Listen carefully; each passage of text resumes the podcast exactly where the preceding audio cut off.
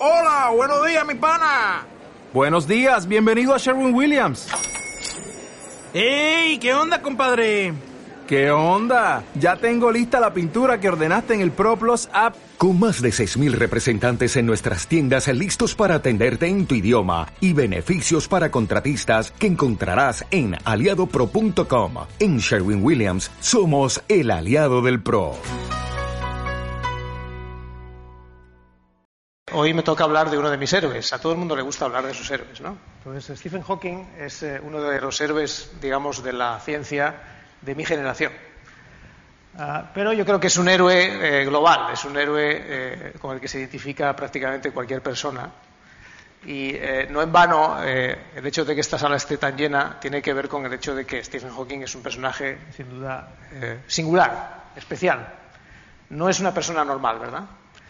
Ah, su discapacidad eh, y a pesar de todo eh, su enorme éxito, su enorme, digamos, eh, capacidad para alcanzar las cotas más altas de creatividad y de trabajo, lo convierten, yo creo, en uno de los campeones de la raza humana. Es decir, si tuviéramos que defender la raza humana en algún tipo de concurso intergaláctico, Stephen Hawking sería uno de nuestros campeones. Ah, Además, Stephen Hawking era consciente de ese papel, ese papel que tenía, digamos, como un, icono eh, especial, y se convirtió, de hecho, en un icono popular. Eh, a lo largo de su vida, a pesar de sus dificultades, eh, se puede decir que disfrutó mucho de sus condiciones y en todo momento se prestó a vivir. ¿Qué ha pasado? En todo momento se prestó a vivir con intensidad. Se puede decir eh, coloquialmente que a Stephen Hawking le iba la marcha. ¿de acuerdo? Además, eh, todo el mundo sabe que tenía estas dificultades para comunicarse porque tenía que sintetizar eh, las frases letra por letra y entonces estaba obligado a hablar en titulares. Entonces era un gran maestro de dar titulares. Muchas veces eran provocadores y uno siempre tenía la duda de saber si realmente estaba tratando de provocar simplemente por reírse de la gente, porque era un bromista consumado. Así que Stephen Hawking era eh, un personaje especial, pero también desde el punto de vista de, los, de, los, de sus colegas, de los físicos, era una persona un poco legendaria, porque los físicos teóricos no trabajamos en el laboratorio, ¿verdad? Pero aún así utilizamos lápiz y papel para calcular, y es muy importante que seamos capaces de comunicarnos con... Ah, es muy importante que seamos capaces de comunicarnos con nuestros colegas de forma fluida, intercambiar ideas, pelearnos con ellos, delante de una pizarra, por ejemplo. Y Stephen Hawking perdió esas facultades muy pronto. Eh, es cierto que trabajó mucho con estudiantes, trabajó mucho con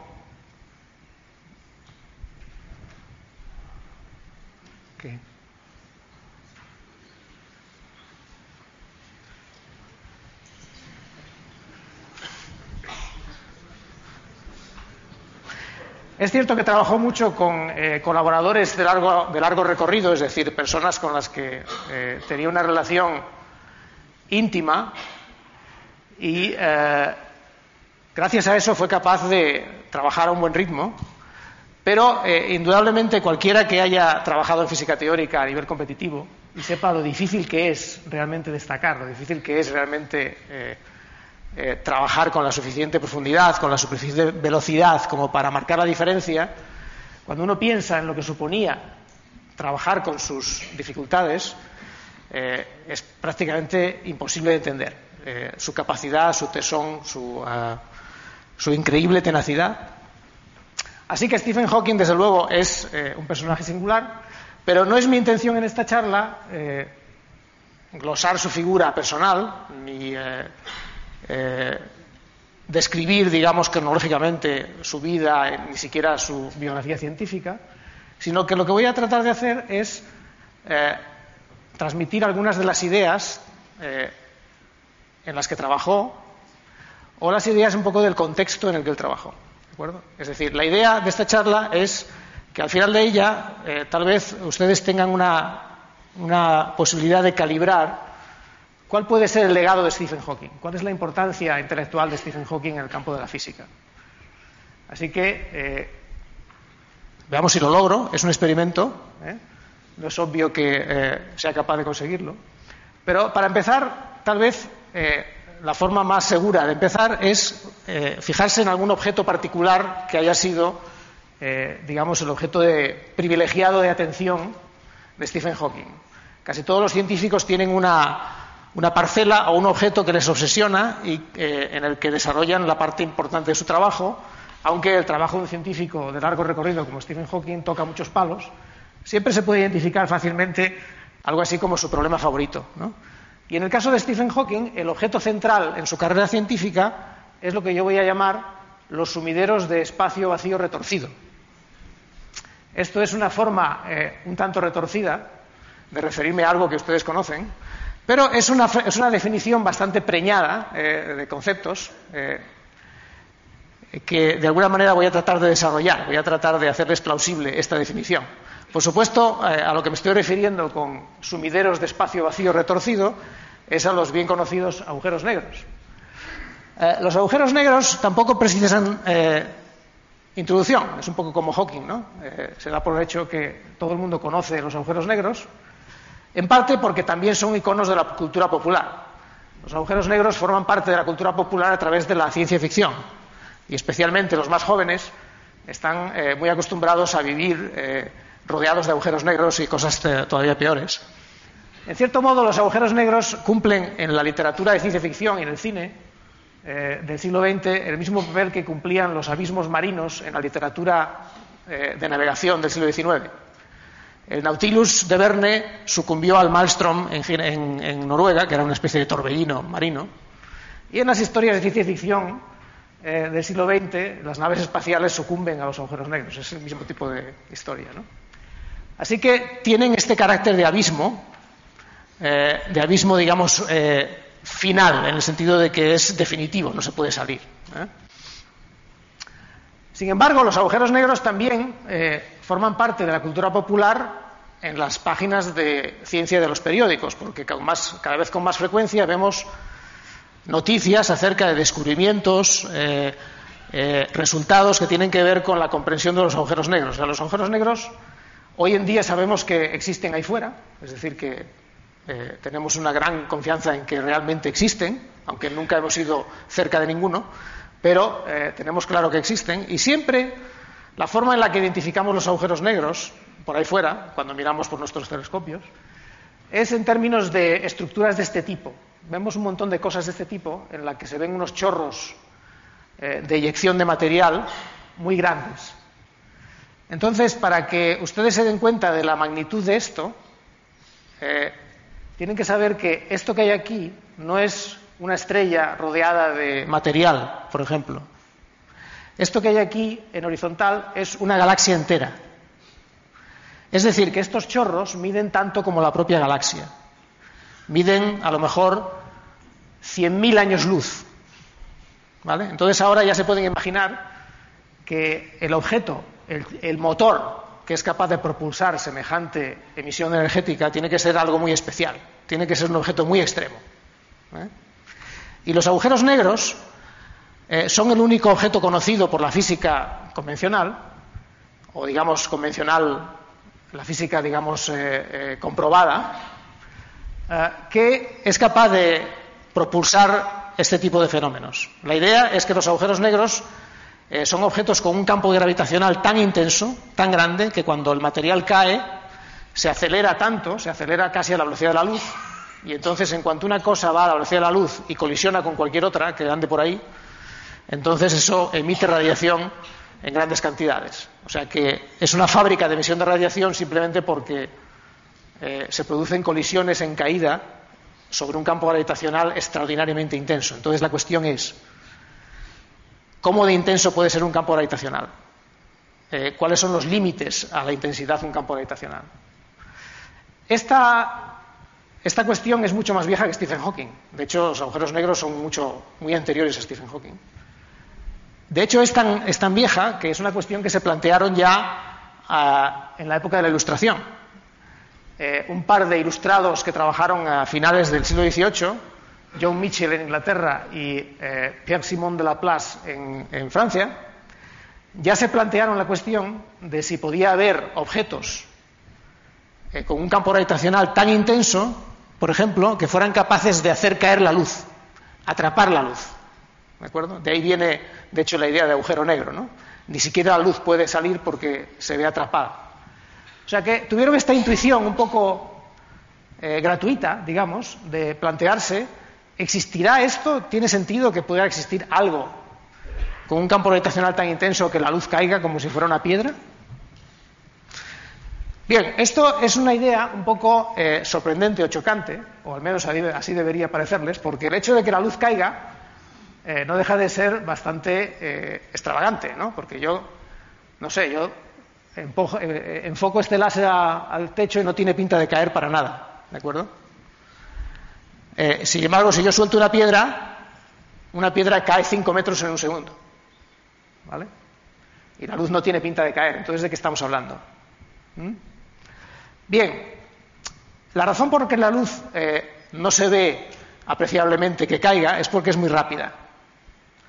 La luz, en un segundo, mientras la piedra recorre 5 metros en caída, la luz está casi en la luna. Está llegando a la luna. Así que, para poder determinar si la luz cae como una piedra o no, es necesario hacer un experimento en el que realmente comparamos la caída de los dos al mismo tiempo. ¿De acuerdo? Entonces, por ejemplo, si yo enfoco este láser hacia la pared, más o menos tarda como un nanosegundo en llegar allí. ¿Vale? Las partículas de luz. Imaginen que lo enfoco de forma horizontal y a la vez que, a la vez que le doy el láser, suelto una piedra, aquí a la misma altura. En un nanosegundo la piedra cae muy poquito. Y entonces la cuestión es, ¿cae más la piedra o cae la luz allí? Y cuando este experimento se ha hecho, cada vez que se ha hecho, no este experimento en particular, sino uno equivalente. El resultado es que la luz cae exactamente igual que una piedra. ¿De acuerdo? El hecho de que la luz caiga ya es plausible si uno tiene en cuenta la teoría de Einstein. Es decir, cuando Einstein nos dijo que la energía y la masa es lo mismo, es decir, que la masa es energía concentrada, eso también quiere decir que cualquier cosa que tiene energía le puedes asignar más o menos una masa efectiva y entonces ya es natural que caiga, ¿no? La luz tiene energía, o sea que eh, es natural que caiga. Pero lo sorprendente es que cae exactamente igual que una piedra. Esto es uno de los principios básicos de la física y es uno de los principios en los que Einstein basó su formulación de la naturaleza del espacio y del tiempo.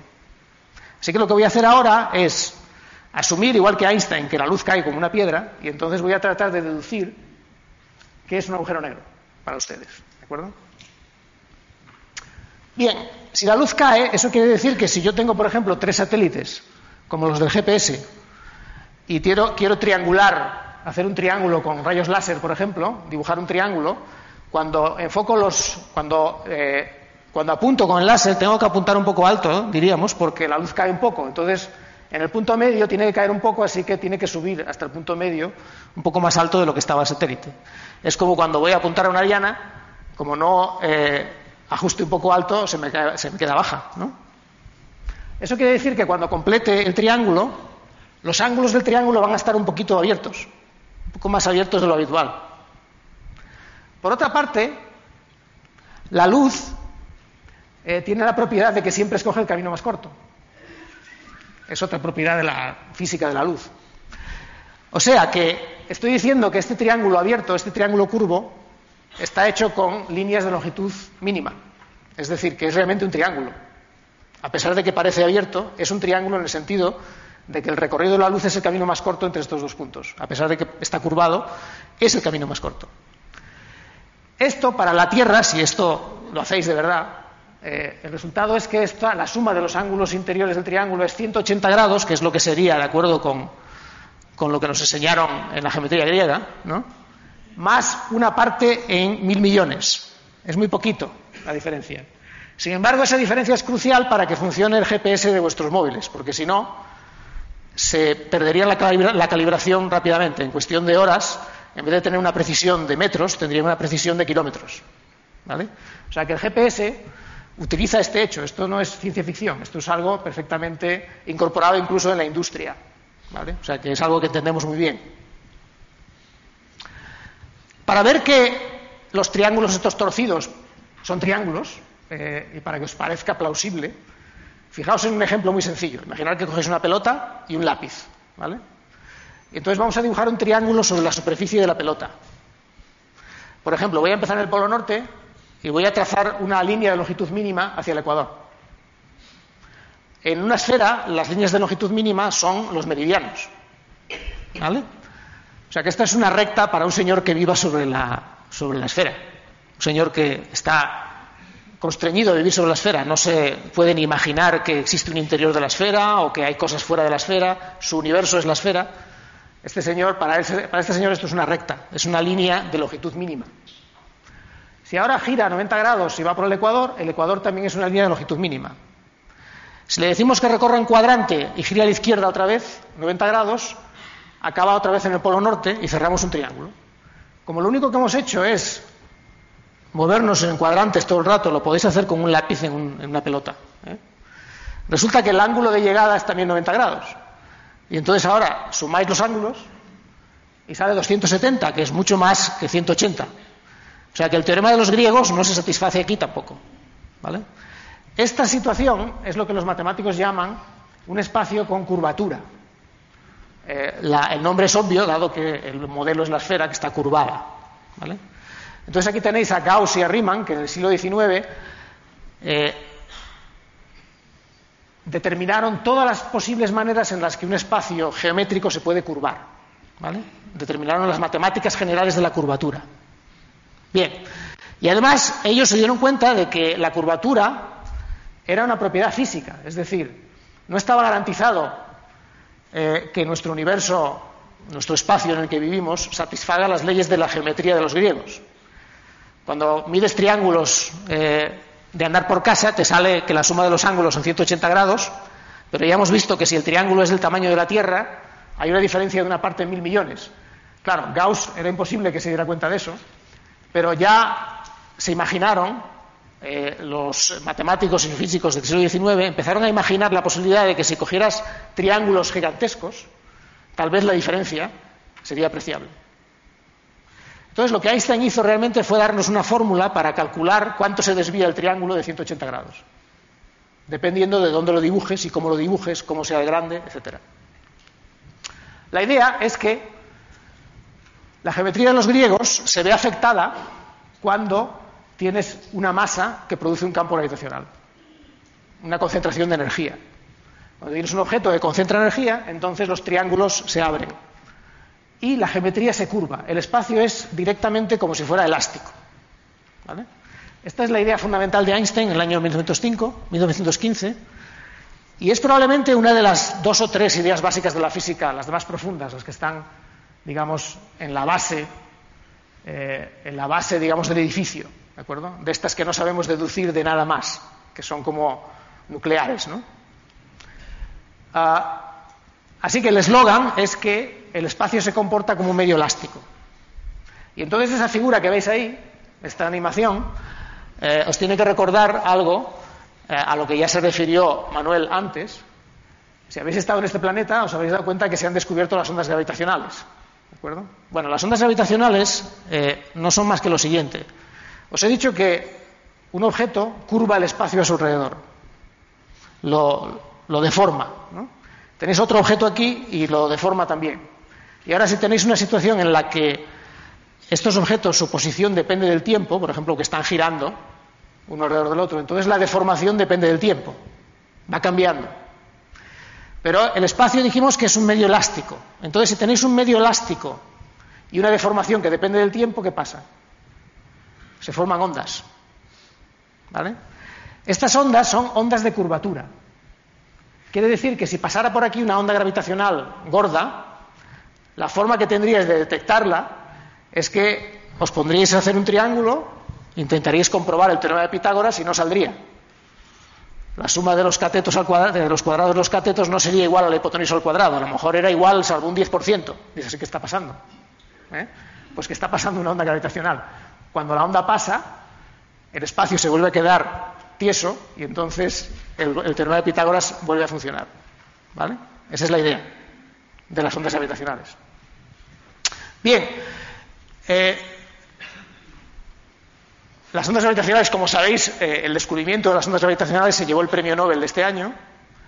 Estos son los ganadores del premio Nobel, uno de los cuales estará aquí eh, dentro de unos meses, Barry Barish. Estos son los, directores científicos, digamos, y los promotores del experimento LIGO. El experimento LIGO es algo increíble, porque es una especie de monumento a la ingenuidad humana, porque es realmente muy difícil.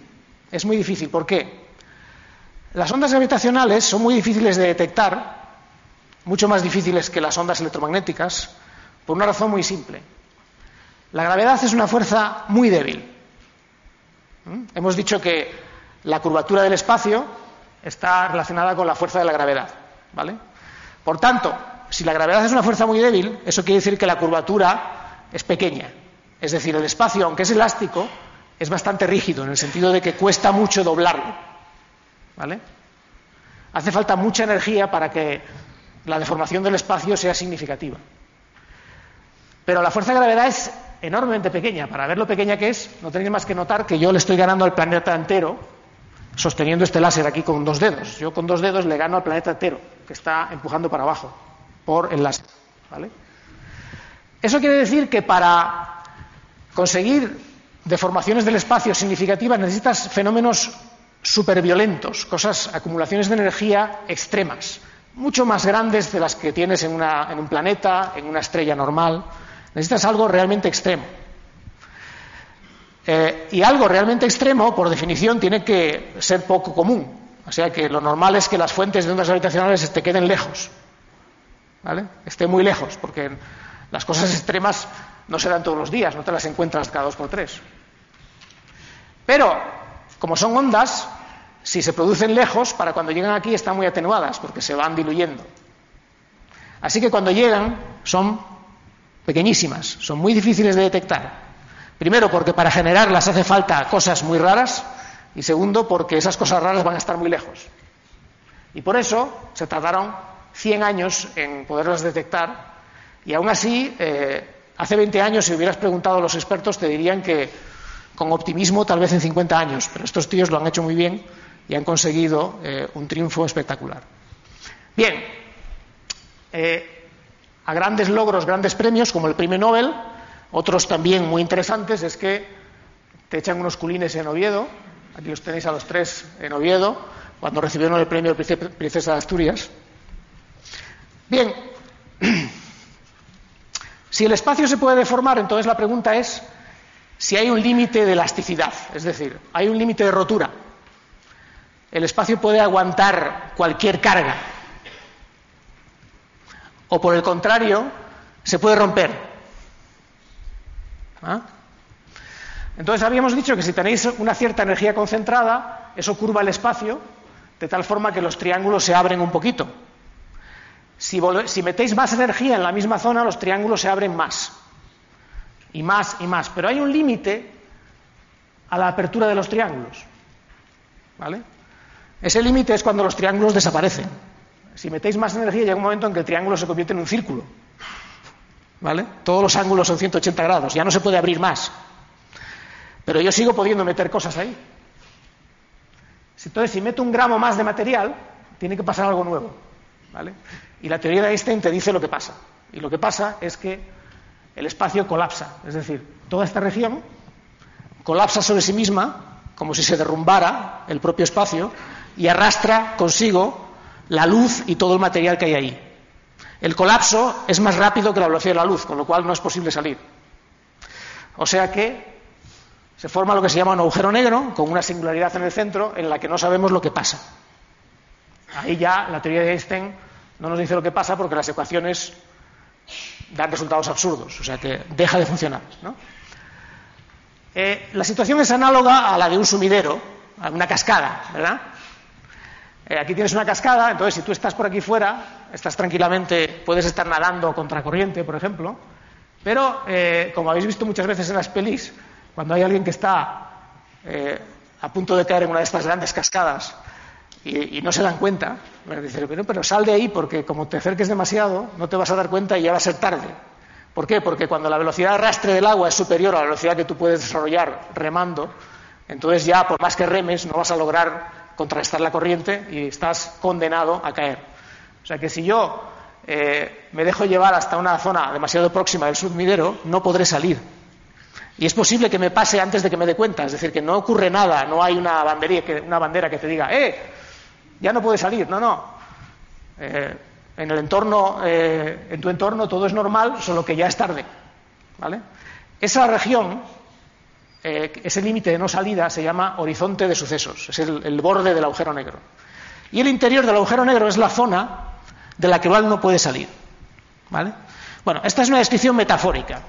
Una descripción más precisa es la que te da la solución matemática de las ecuaciones que escribió Einstein para describir todas estas cosas, las ecuaciones que te dicen cómo funciona la elasticidad del espacio. Ah, y lo que te dice es que la curvatura, esta deformación del espacio, dentro del agujero negro no tiene límite. Lo que pasa es que en la zona de fuera el, espacio está curvado, igual que está curvado alrededor de la Tierra, por ejemplo, la curvatura es cada vez mayor según te vas acercando al borde, pero esa curvatura es estática, es decir, es una curvatura que no cambia con el tiempo. Está ahí parado, curvado, pero parado. Sin embargo, en el interior, una vez que cruzas al interior, en el interior el espacio tiene una curvatura variable. Es inestable, es decir, está derrumbándose. No está parado. ¿Qué es lo que está haciendo? Lo que está haciendo es que es como un túnel y entonces el túnel se está alargando en una dirección y se está contrayendo en otras dos. O sea que la sensación, cuando tú entras en un agujero negro, en vez de ver el interior de una esfera, con un centro aquí tranquilamente y las paredes ahí, lo que ves es que se apepina el espacio como si fuera un túnel. ¿eh? Y entonces el túnel se está alargando, de forma que la entrada del túnel que te queda detrás se te está alejando y las paredes del túnel se te están viniendo encima, está colapsando. ¿De acuerdo? O sea, hay una dirección que crece y otras dos que se achican. Y no puedes salir porque aunque te des la vuelta y salgas corriendo, se te cae encima antes de que puedas salir. De hecho, todo el túnel colapsa al mismo tiempo. Y eso se llama la singularidad. Cuando, cuando, el túnel se derrumba sobre sí mismo, eso es la singularidad. La singularidad no es un punto en el espacio, no es un sitio, digamos, caliente ahí, sino que es un momento en el tiempo es cuando el túnel se derrumba, el túnel entero, o sea, que el espacio implosiona y se hace de volumen cero. Y ahí no sabemos lo que pasa. ¿Vale? Entonces, el primer gran resultado de Hawking, el primer gran resultado cuando era joven, fue la demostración matemática de que este fenómeno de la singularidad, es decir, el derrumbamiento del túnel, es un fenómeno genérico. Es decir, es un fenómeno que no es el resultado de una situación muy especial, ahí todo ajustadito para que salga, no, no es una cosa bastante genérica, es eh, eh, la constatación de que la teoría de Einstein tiene dentro la semilla de su propia destrucción, en cierto modo, porque eh, la teoría de Einstein, aunque al principio puedes formar un agujero negro colapsando un montón de vacas con sus escafandras, ¿no? por ejemplo, pues llega un momento en que aparece esto y entonces las ecuaciones dejan de tener sentido. O sea que la teoría de Einstein siempre puede seguir describiendo el espacio hasta que en un momento dado deja de valer la teoría. Las ecuaciones dejan de valer. Esto lo hizo con eh, Roger Penrose, que de hecho es el verdadero impulsor de este tipo de pruebas, de este tipo de demostraciones. Era un matemático que aquí lo veis en los años 60 con una pinta tipo Nino Bravo. ¿no? Ah, es, un poco mayor que Hawking eh, y era, fue su mentor en cierto modo porque fue, Hawking se basó en, en, el formalismo de Penrose para hacer estas demostraciones y de hecho trabajaron juntos y muchos de estos teoremas los hicieron juntos. Y básicamente la idea es que esta idea de las singularidades eh, es algo robusto, es decir, las singularidades son inevitables. Entonces, eso es una forma muy nítida de representar las limitaciones de nuestra descripción del mundo. Nuestras teorías más fundamentales, como por ejemplo la teoría de Einstein del espacio y del tiempo, dejan de, funcionar en tres minutos, o menos, en un minuto, si entras dentro del agujero negro que hay en el centro de nuestra galaxia. En el centro de nuestra galaxia hay un agujero negro gordo que tiene el tamaño de como, 10, como 20 veces la órbita de la Luna, o sea que es un bicho bien gordo. ¿vale? Tiene 4 millones de masas solares, pesa como 4 millones de soles. Entonces, si te metes ahí con tu nave espacial, tienes que tener cuidado porque como es grande, igual te caes dentro. Entonces, si te, si te caes dentro, En un minuto no hay ningún libro de física en el mundo que te diga lo que pasa. No a ti, porque tú ya habrás desaparecido, a las partículas elementales que te componen. O sea que la barrera de conocimiento, digamos, que representa la singularidad es muy nítida y muy radical. Y es una forma muy clara de decir que nuestro conocimiento de la física es todavía muy limitado. Bien, estos resultados no incluyen el efecto de la teoría cuántica. Como sabéis, la física eh, está basada en dos pilares fundamentales. Eh, la física, que es esta phi, esto es una alegoría, está edificada sobre dos columnas, que son la teoría de la relatividad y la teoría cuántica. El concepto básico de la teoría de la relatividad es el concepto de espacio-tiempo, que es una especie de mezcla entre el espacio y el tiempo que se inventó Einstein en 1905. Y el concepto básico de la teoría cuántica es el concepto de partícula cuántica, que es una partícula, una noción de partícula un poco peculiar, porque tienen una especie de baile de San Vito, están todo el rato fluctuando, y eh, las llamamos partículas por, llamarles de alguna manera porque en realidad no sabemos muy bien lo que son. Eh, las describimos con mucha precisión matemáticamente, pero tal vez la mejor manera de referirse a ellas es decir que son como átomos de información, son como las componentes fundamentales, los bits fundamentales de información de la construcción de la materia. Y sabemos que interaccionan como partículas. O sea que cuando tropiezan unas con otras lo hacen como si fueran partículas. Pero cuando van a su bola de un lado para otro sin interaccionar, eh, se parecen más a ondas. Entonces hay toda esta historia de que si son partículas y son ondas, en realidad no son ni partículas ni ondas, son, eh, les llamamos partículas cuánticas, aunque tal vez deberíamos haberles inventado un nombre un poco más eh, peculiar. Ah, entonces, toda esta historia de Hawking y Penrose no tiene en cuenta para nada la teoría cuántica, pero sabemos que si la teoría de Einstein falla, tal vez es porque no tenemos en cuenta la teoría cuántica. Bueno, Medio siglo más tarde seguimos ignorando qué pasa en este caso. Aunque hemos trabajado mucho en cómo incorporar la teoría cuántica al espacio-tiempo, eh, este problema particular de la singularidad es el más duro que hay. Es decir, es el problema, digamos, que eh, todavía no sabemos cómo meterle el diente. Pero Hawking eh, dio los primeros pasos en esta ruta. A mediados de los años 70, Hawking ah, dio algunos pasitos que al principio parecían modestos y luego están resultando ser bastante importantes. ¿De acuerdo? Entonces, eso es un poco lo que quiero eh, explicar. ¿Qué significa un pasito? Un pasito significa que en vez de preocuparse de la singularidad, que es como el problema duro, el problema más difícil, se preocupó simplemente de entender lo que pasaba en el borde del agujero negro. O sea, tú te metes un pasito, ¿vale? Te metes un pasito, pequeñito, entonces, bueno, ahí el agujero negro es un trozo de vacío, el borde del agujero negro es un trozo de vacío, y lo único que notas es que está empezando a crecer el tubo, ¿vale? Un poquito. Pero eh, es como muy suave todo, sobre todo si el agujero negro es grande, tarda mucho en llegar la singularidad, y entonces eh, durante un rato todo parece muy normal, solo que el espacio se deforma un poquito con el tiempo, ¿vale? Pero es suave. Y esto es el sitio donde Hawking estudió. Ah, es un trozo de vacío. Y entonces, si tú quieres decir algo sobre la teoría cuántica y el borde del agujero negro, entonces tienes que preguntarte qué dice la teoría cuántica sobre el vacío. Y aquí ah, la respuesta es que la teoría cuántica dice muchísimo sobre el vacío.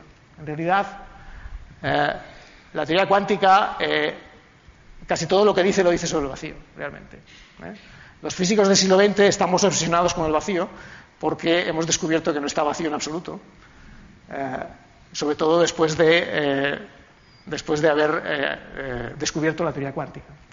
Entonces, bueno, la historia de la teoría cuántica está relacionada, por supuesto, con la larga historia de investigación de la estructura de la materia. El profundizar en las componentes básicas de la materia, de los objetos que vemos, y lo que hemos descubierto en los últimos 100 años es que existe una estructura jerárquica que empieza eh, en una serie de piezas de Lego básicas, que son estos átomos de información que os decía, que son lo que llamamos las partículas elementales. Eh, forman una lista que no es muy grande, están aquí colocadas en esta tablita, es como la tabla periódica, ¿vale? Y todo lo que hay, todo lo que podemos identificar en el mundo físico se puede construir a base de combinar estas piezas de Lego básicas, estas unidades de información. Ah, ya sabéis, núcleos, átomos, moléculas, diferentes, eh, eh, diferentes sistemas complejos de moléculas que forman la materia condensada, los sólidos, etc. Bien, todo esto eh, parece cartografía, ¿de acuerdo? Y parece simple, pero no lo es tanto porque resulta que, primero, para poder descubrir estas partículas no basta la lupa, hacen falta unos microscopios especiales que miden eh, decenas de kilómetros, son los aceleradores de partículas, como por ejemplo el LHC que está en el CERN, en Ginebra, en el que eh, Manuel ha trabajado muchos años. Este es, junto, este es un poco como LIGO, es una especie de monumento también a, la capacidad humana de construir cosas imposibles, cosas dificilísimas para, eh, el simple hecho de investigar cuál es la estructura del mundo a nivel fundamental. O sea, es una especie de catedral del conocimiento, un objeto tremendamente difícil de hacer y eh, tremendamente difícil de operar. Ah, es un microscopio, y luego diré un poco cómo funciona, metafóricamente, pero lo que hace ese microscopio es básicamente eh, estudiar estas partículas. Y resulta que estas partículas, aquí he puesto, eh, hay una especial que es el Higgs, que está aquí, que es la última que se ha descubierto, y el Higgs está colocada en el centro, en este diagrama, eh, porque el Higgs, aunque no voy a hablar de eso hoy, la partícula de Higgs es como el anillo único de Sauron, eh, que controla a todos los demás, ¿de acuerdo? Es la más importante de todas, en cierto modo, por razones que no entendemos del todo. O sea que además tiene un halo de misterio especial que la hace muy interesante. Pero eh, una cosa que sabemos desde hace mucho, por ejemplo, es que la mayor parte de estas partículas son inestables. Es decir, en realidad solo existen en el vacío, un ratito y desaparecen. Eh, resulta que si tú miras el vacío con estos aceleradores, lo que ves es que está lleno de una especie de eh, medio hirviente en el que hay constantemente partículas y antipartículas siendo generadas y aniquiladas. Es decir, las partículas, junto con sus antipartículas, se generan y se aniquilan y están haciendo una especie de baile en el vacío es un baile coreografiado, no es como. se parece a, un pote de agua hirviendo, pero no es lo mismo, porque hay una coreografía muy estricta. Esa coreografía está relacionada con algo muy misterioso que se llama el entrelazamiento cuántico, pero cuando las partículas nuclean, por ejemplo, aquí, eh, eso afecta a cómo nuclean las partículas aquí. Es decir, está todo muy correlacionado, es una cosa, un baile eh, muy especial, ¿de acuerdo? Pero es un baile de partículas y antipartículas si lo ampliases, lo que verías es que las fluctuaciones de energía en el vacío se pueden analizar en términos de estas pares de partículas antipartículas. ¿De acuerdo? Esto se sigue de la teoría de la relatividad y de la mecánica cuántica, y de hecho es una de las cosas que mejor entendemos de toda la física, porque esta historia del baile cuántico del vacío, esta historia de las fluctuaciones de las partículas en el vacío y tal, tiene consecuencias experimentales que podemos verificar en los laboratorios de física de partículas y en algunos casos eh, esas consecuencias experimentales están comprobadas con 10 cifras decimales. Es decir, esto es algo que entendemos muy bien. ¿vale? O sea que no, no estoy hablando de nada especulativo, esto es algo que se entiende muy bien. Entonces, cuando tú miras el vacío a cortas distancias, lo que hay es pares partícula ante partícula, ¿eh? son iguales, solo que una es de derechas y otra de izquierdas, todos esos números están invertidos. Eh, si, una tiene carga positiva, la otra tiene carga negativa, tal, para todo tipo de cargas que tengan. Y desaparecen, ¿vale? Se crean y se aniquilan a partir del vacío, están así, ta, ta, ta. O sea que si tú estás mirando el vacío, lo que estás viendo es estas fluctuaciones constantemente.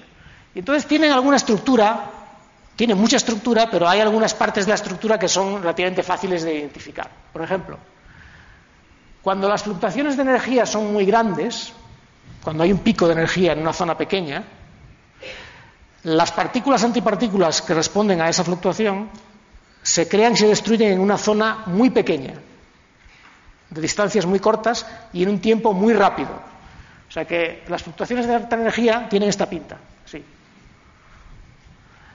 Por el contrario, las fluctuaciones de baja energía, ¿eh? en la que el pico de energía es mucho más pequeño, corresponden a partículas que nuclean en una región más grande y tardan más tiempo.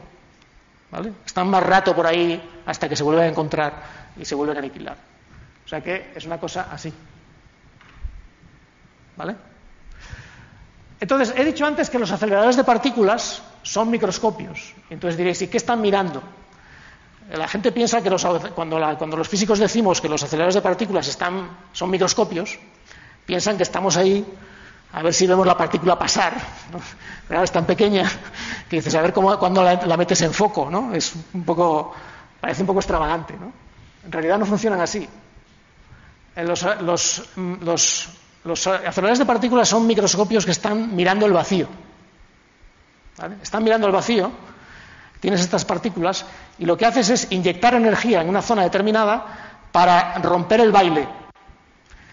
Tú tienes un partícula antipartícula que está en el vacío y antes de que se aniquile le metes energía entre medias para separarlas. Y entonces salen, no se aniquilan, salen para afuera, ¿de acuerdo?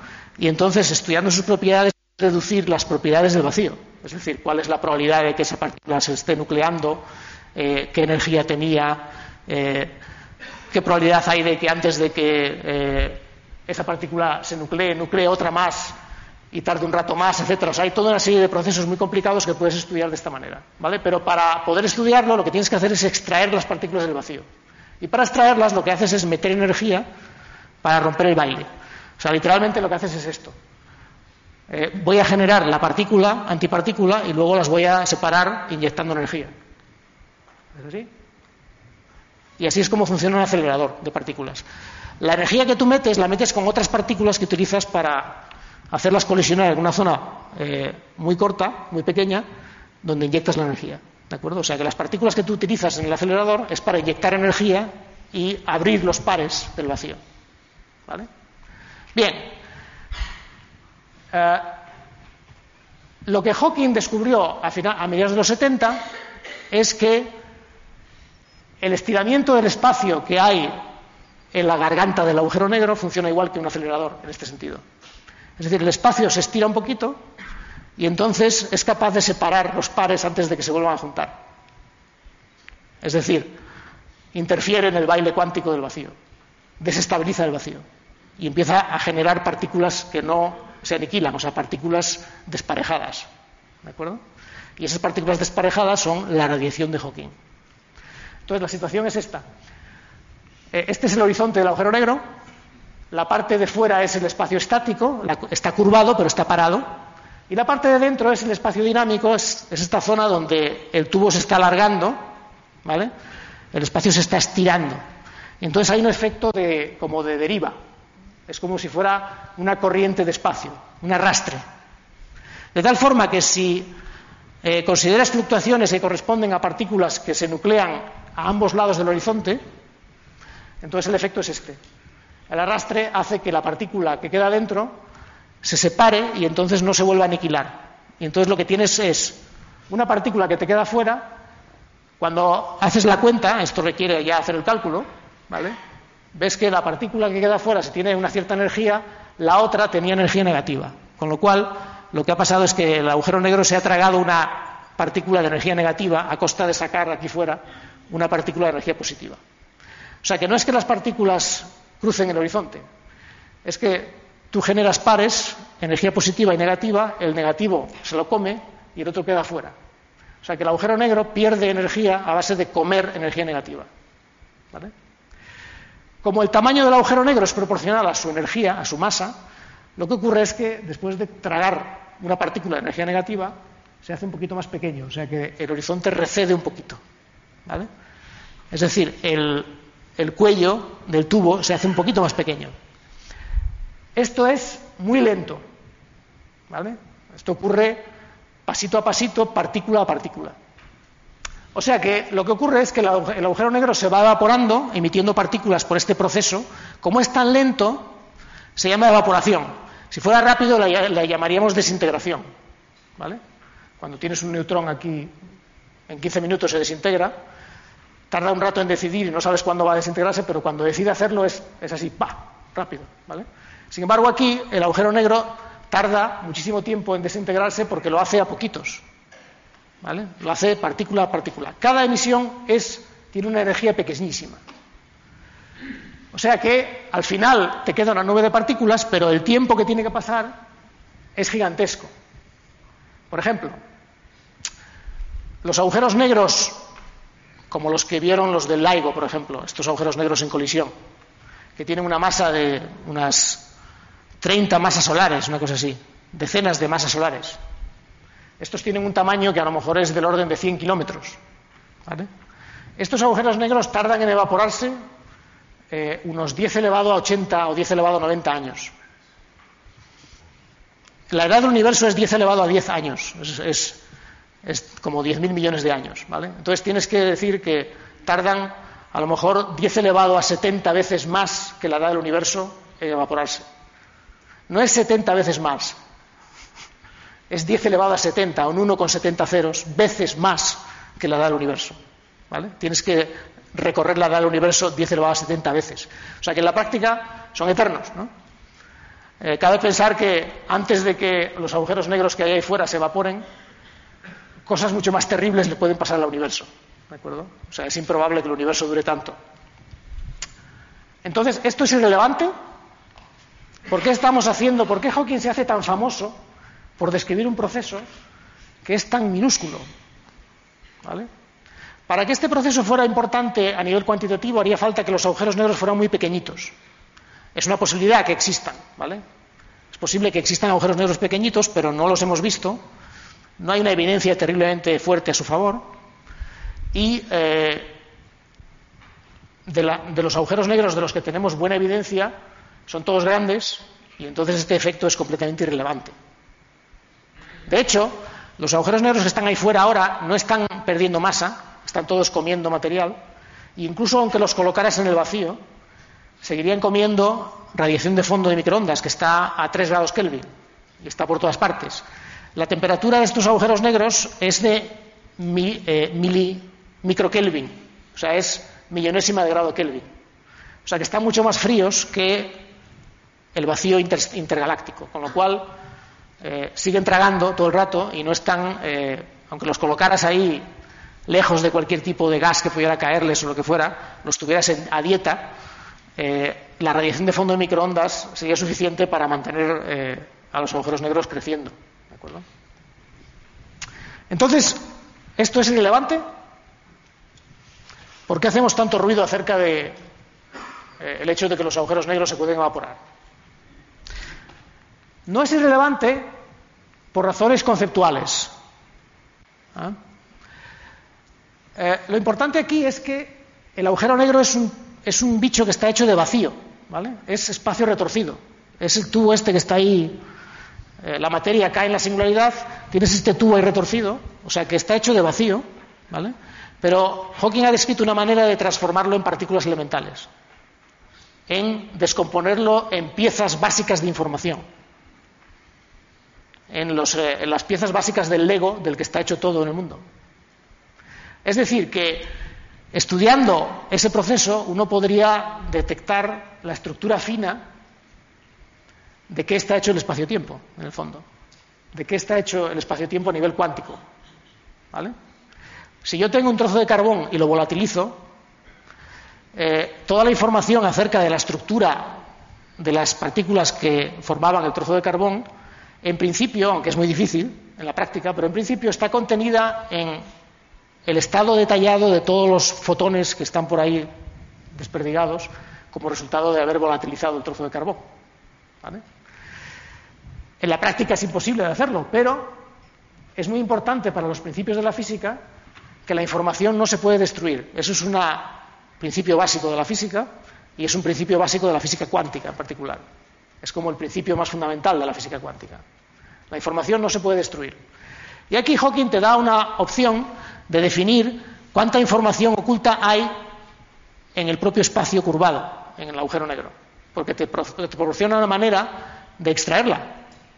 Esperar a que se evaporen el agujero negro y entonces tienes todas estas partículas y las puedes estudiar. Por ejemplo, una cosa que puedes hacer muy fácil es contarlas. Y cuando las cuentas ya hay una sorpresa inmediatamente. Entonces las cuentas, una, dos, tres, tienes que contar hasta 10 elevado a 70, ¿vale? vamos a llamarle eh, S, S es el número de partículas que salen de la desintegración Hawking de un agujero negro.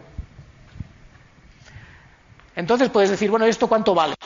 Por supuesto, nadie las ha contado nunca, pero eh, Hawking te da la fórmula para calcular. Tú puedes calcular, de acuerdo con el cálculo de Hawking, cuánto da. ¿vale? Entonces lo que da es que este número de partículas es proporcional al área del horizonte, con un coeficiente, aquí aparece la velocidad de la luz, aquí la constante de Newton y aquí la constante de Planck de la mecánica cuántica. El número de componentes de partes móviles de unidades de información que tiene un sistema físico eh, está relacionado básicamente con lo que los físicos llaman la entropía. La entropía es el número de componentes caóticas eh, móviles que tiene un sistema y que dan información oculta sobre el sistema. En el caso del agujero negro es obvio que la información estaba oculta porque no ves nada de lo que hay dentro. Así que, contando el número de partículas que salen, tienes una estimación del número de componentes del Lego que hacen el agujero negro a nivel cuántico. Y el resultado es sorprendente. ¿Por qué? Pues porque es proporcional al área del horizonte. Y es el único sistema físico que conocemos en el que eh, su, su, entropía o su número de componentes fundamentales, de alguna manera, se organiza en el área y no en el volumen. En el trozo de carbón, si yo cuento el número de fotones que obtengo después de volatilizarlo, va a ser proporcional, con una constante de proporcionalidad que es un número calculable, al número de partículas elementales en neutrones, protones, electrones que tenía el trozo de carbón. ¿Vale? Pero lo que está claro es que ese número va a ser proporcional al volumen del carbón, porque las partículas elementales se organizan en el volumen, en el espacio. Sin embargo, aquí el resultado es que el número de componentes cuánticas del agujero negro es proporcional al área del borde del agujero negro, como si estuviera vacío por dentro, como si fuera hueco. Es como si toda la información que contiene el agujero negro estuviera sobre el horizonte. Esta es una idea debida a Jacob Bekenstein. Bekenstein era un fallecido hace dos años, por desgracia, eh, pero era un científico, un físico genial eh, israelí de origen mexicano. Trabajó toda la vida en Israel. Eh, que tuvo esta idea un poco loca, ¿no? La idea de que la información del agujero negro podía estar contenida como en unos píxeles en el horizonte. Y entonces propuso este tipo de fórmula y lo que hizo Hawking fue tratar de demostrar que era incorrecto, que esto era una locura. Dice, esto es absurdo, ¿por qué? Pues porque no puede haber cosas aquí plantadas en el horizonte porque cualquier cosa que está sobre el horizonte parada tiene que ir a la velocidad de la luz. ¿vale? Entonces no puedes sostener nada ahí, todo se cae para adentro. El horizonte se lo traga todo para adentro, entras en el tubo, llegas a la singularidad, ya está. En el horizonte no hay más que vacío. ¿Cómo vas a tener la información ahí, las partículas ahí colocadas? Sin embargo, se puso a calcular para demostrar que esta fórmula no tenía sentido y encontró que tenía sentido, no solo que tenía sentido, sino que la demostró. Es decir, encontró una demostración de esta fórmula y para indicar que encontró una demostración eh, no es una estimación, sino que es un cálculo. Es decir, aquí hay un 4. Hawking, la contribución de Hawking fue poner un 4 aquí. Pero ese 4 tiene un sentido muy fuerte, porque quiere decir que es el resultado de un cálculo, es decir, el resultado de una demostración rigurosa. ¿Vale? Con lo cual, ah, esta idea de que la información de todos los posibles estados microscópicos del agujero negro está sobre el horizonte parece ser correcta. ¿Vale? Pero ¿cómo puede ser? ¿Cómo puede ser que sobre el horizonte haya estructura, haya píxeles de algún tipo? Entonces, esta es la base de la idea de mayor recorrido sobre el intento de unificar la gravedad de Einstein con la teoría cuántica en los últimos 30 años. Es decir, que si queríais saber por qué Hawking se considera importante, básicamente porque en los últimos 30 años la idea favorita de todo el mundo para seguir avanzando en este problema se basa en eh, empezar aquí, empezar en la fórmula de Bekenstein-Hawking. ¿Vale? Entonces la idea es que el interior del agujero negro es como un holograma. Esta es la idea loca, la idea, digamos, revolucionaria. ¿no? En un holograma eh, tenéis una figura tridimensional que en realidad es una figura, es una imagen. Físicamente lo que tenéis es una película que tiene eh, unos píxeles ahí y la información para extraer la figura tridimensional está codificada, pero está codificada en una película. y la película es en dos dimensiones, ¿vale? Es una cosa plana, con unos píxeles. Luego ilumináis con unos láseres, unos espejos, tal, no sé qué, y entonces obtenéis la figura tridimensional, ¿vale? Pero físicamente la información está en un píxel en dos dimensiones. Entonces, esto es una idea parecida. La idea es que la información está en el horizonte, pero el interior, el espacio interior, ese tubo que está creciendo, es como una especie de decodificación de la información del horizonte. Y entonces la idea, digamos, más avanzada, es que todo el espacio tridimensional podría ser una imagen de unos píxeles que están en el borde del espacio-tiempo, en el borde exterior del universo. Es una idea completamente loca que podéis pensar, bueno, esto no tiene ningún recorrido. Y entonces esto ilustra el modus operandi de la física teórica. Eh, la física teórica, eh, en, en una situación ideal, la idea puede ser verificada experimentalmente. Y así era, de hecho, durante muchas décadas, y en particular hasta mediados del siglo XX. Luego, los teóricos avanzaban tanto, digamos, o profundizaban tanto que los experimentos eran cada vez más difíciles, cada vez más caros y tardabas una década. Ahora, eh, las cosas que se pueden comprobar experimentalmente, puedes, tener, puedes estar viendo que hace falta construir un nuevo acelerador de partículas que tardas tres décadas. En el caso de las ideas de Hawking, eh, la escala temporal puede ser de siglos para poder verificar experimentalmente estas ideas. Entonces, ¿cómo funciona realmente? ¿Creéis que eh, cuando un experimento, como un acelerador de partículas que tarda tres décadas en formarse, en el día que lo conectan, ese día van a morir mil teorías porque solo queda una? Y los teóricos han estado inventando teorías todo el rato ahí. Dale que te pego, venga, venga, venga, venga. Llega por la mañana, ala, me invento una nueva partícula, una nueva fuerza, la publico, la pongo en el archivador. Y luego cuando conectan el experimento, tú vas ahí a mirar todo lo que has escrito y tal, a ver, a ver, a ver si ha acertado en alguna. Es como una lotería. No, no funciona así el negocio. En realidad, el negocio funciona de manera que tú, cuando tienes una idea, se la vas a contar, primero te la, estudias tú mismo y normalmente mueren todas esa mañana. Y de vez en cuando, una vez al mes, no eres capaz de cargártela en una mañana y vas al colega de al lado, al del despacho de al lado, y se la cuentas y normalmente te la mata inmediatamente. Y eh, si este proceso eh, sobrevive, entonces publicas un artículo. Estoy asumiendo que es una nueva idea, ¿vale?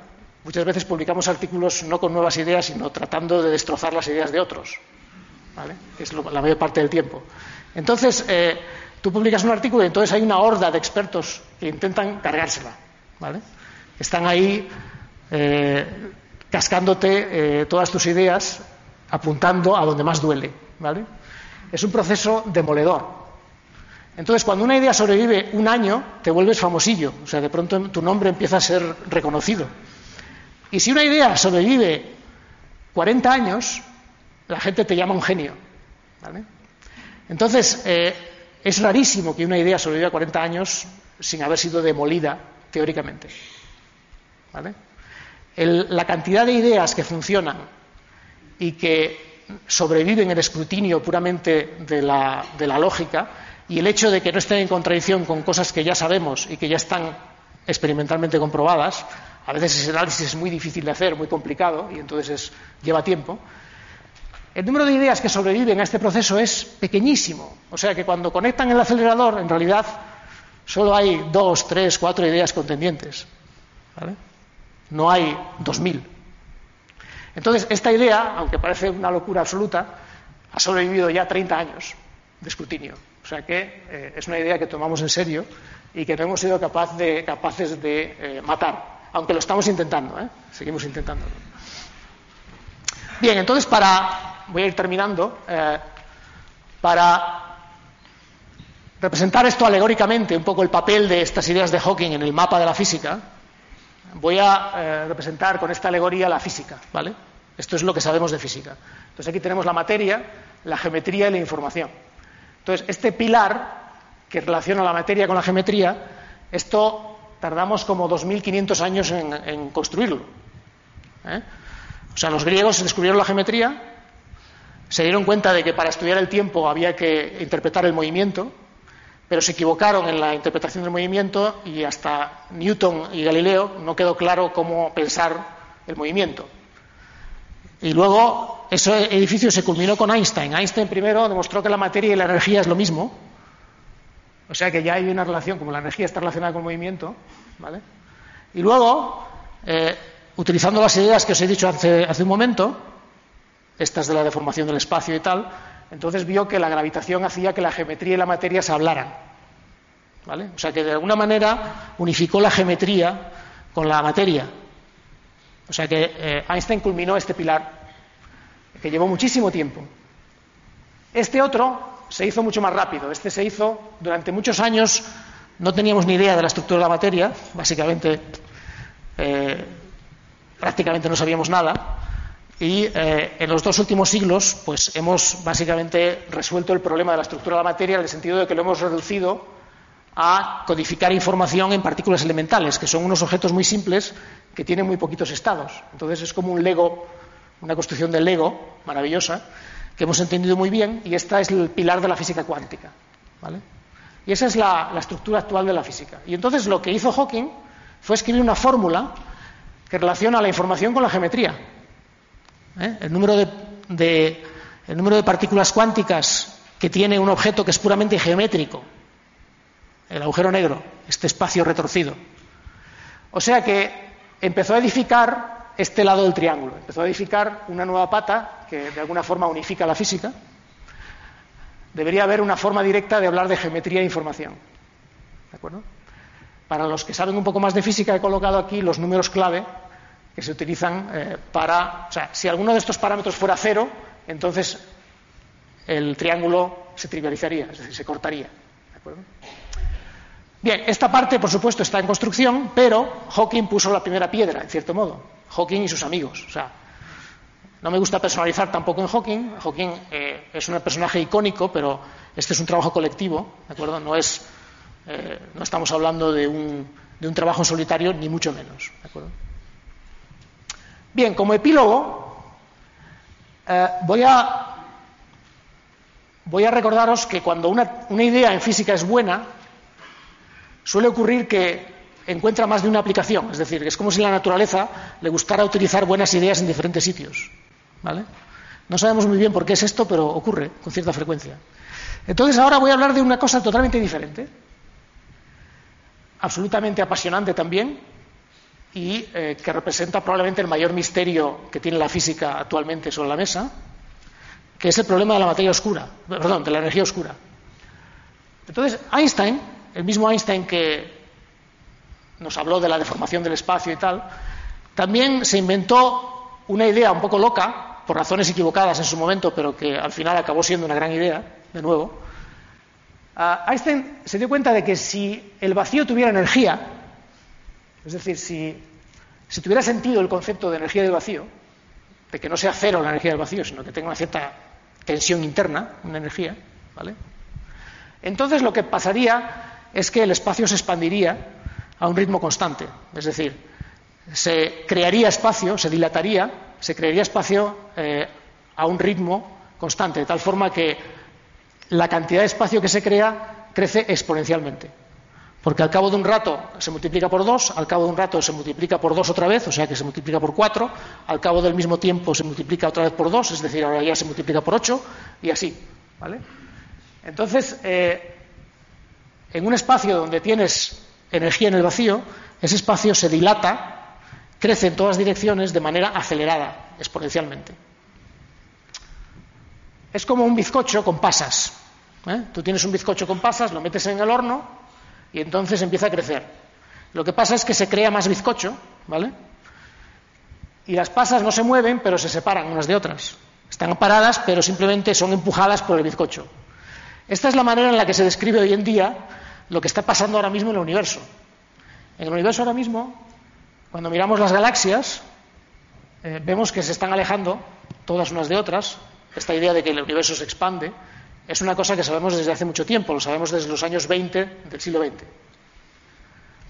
Pero siempre eh, se pensaba que la expansión de las galaxias era una reliquia del Big Bang, es decir, que habían sido empujadas por el Big Bang y que iban así inercialmente, simplemente, ¿no? a la deriva.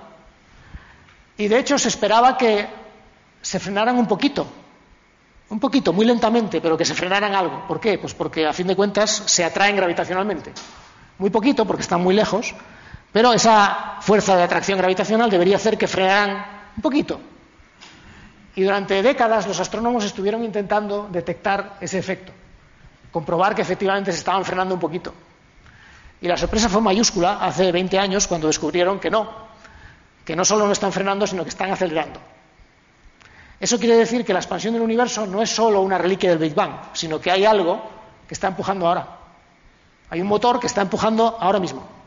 Porque una galaxia que ves hoy, que se aleja de ti a una cierta velocidad, mañana se va a alejar más rápido.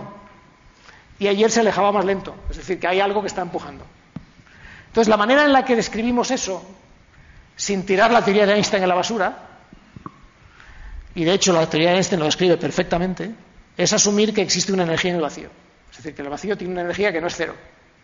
De hecho, la energía necesaria para explicar el movimiento en gran escala del universo es más o menos un protón por un cubo de fregona. Es decir, si consideráis el volumen de un cubo de fregona, que son como 10 litros, ¿no?